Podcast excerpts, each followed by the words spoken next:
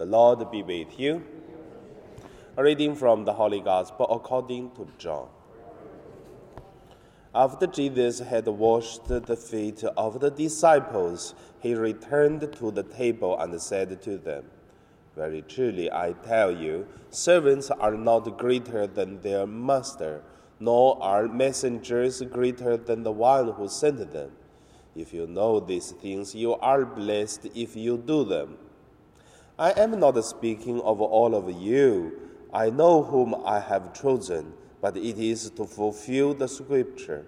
The one who eats my bread has lifted his heel against me.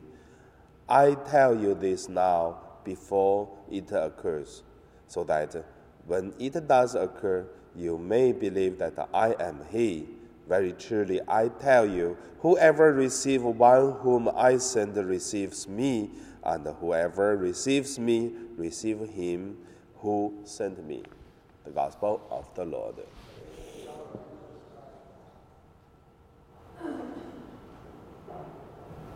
So today, my meditation name is uh, The Lord set the banquet for me in front of the enemies.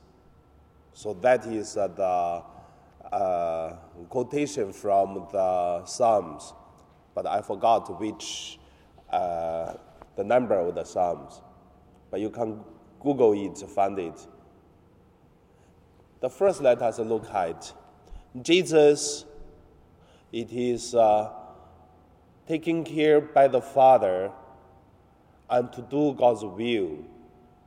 But you can see around this, uh, these days Gospels, the Pharisees, the the elders, and the many people who, from uh, the surface or from the heart, they don't like Jesus. They refuse to accept Jesus, and they even started to plan to kill Jesus. So, what did Jesus do? He did the mission of God he did what the Father asked him to do. So that is uh, what Jesus does everything.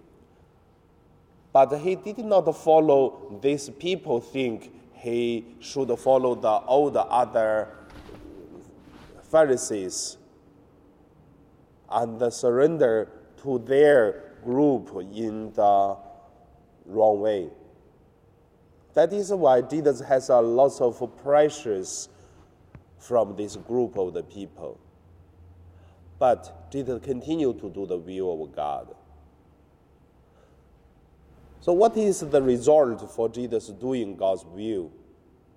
The words I just set up as the topic for today's meditation. The Father set up a, banquet for Jesus Christ in front of his enemies.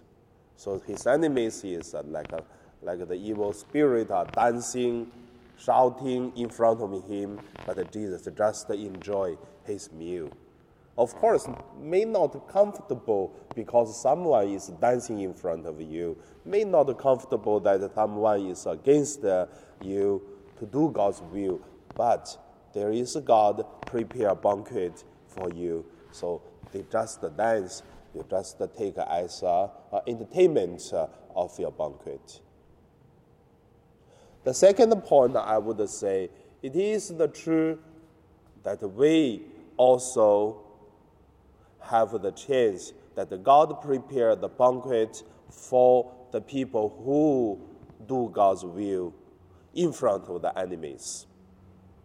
So, did you have such experience when you do some of the will of God, and also you found the pressures, you found the challenges, but you just do the will of God, and if there's no will of God, no one can touch you even a finger. So that is for God prepare a banquet for you just in front of your enemies, no one can touch. So what is that? Because what Jesus said, that's the third point. No messenger greater than the masters. No disciples greater than the masters. And also, And here, Jesus said, Very truly I tell you, whoever receive one whom I sent, receive me, and whoever receive me, receive him who sent me. So there is always a rule. This rule is uh, like uh, my research on my thesis now. The rule is very simple actually, but it takes me five years to finish my research now.